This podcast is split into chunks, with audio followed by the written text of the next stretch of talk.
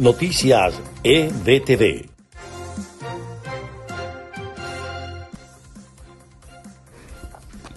Este es el resumen de Noticias EBTV en podcast. A continuación, las informaciones del día viernes 5 de marzo. Les estaremos acompañando Freddy Machado y Susana Pérez. Comenzamos. La ministra de Desarrollo Internacional de Canadá, Karina Gould, advirtió este viernes que el éxodo venezolano puede convertirse en la mayor crisis migratoria del mundo a finales de año.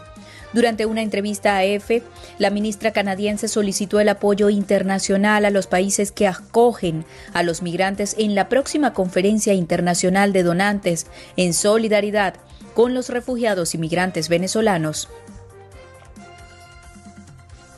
La ONG Human Rights Watch denunció este viernes que las extorsiones, secuestros y falta de acceso a servicios esenciales son algunas de las penurias que padecieron los solicitantes de asilo retornados a México entre ellos un amplio número de venezolanos.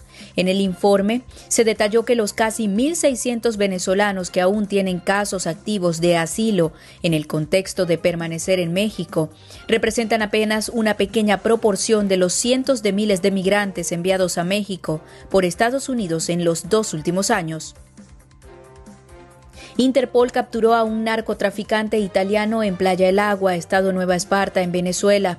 El sujeto fue identificado como Flavio Febi y fue detenido por funcionarios de la Interpol en el estado Nueva Esparta, en el sector Playa El Agua, municipio Antolín del Campo.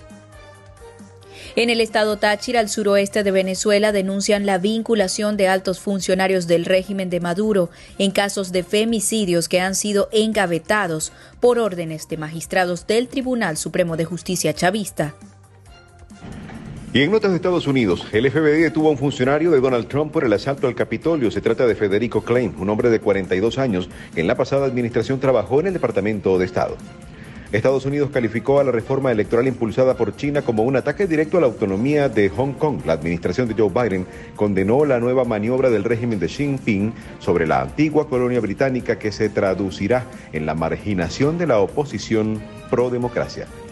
Trump dijo que la frontera de Estados Unidos con México está fuera de control con Biden. El expresidente trazó un panorama apocalíptico en el que su mensaje más agresivo contra la administración del demócrata Biden desde que éste le reemplazó en la Casa Blanca.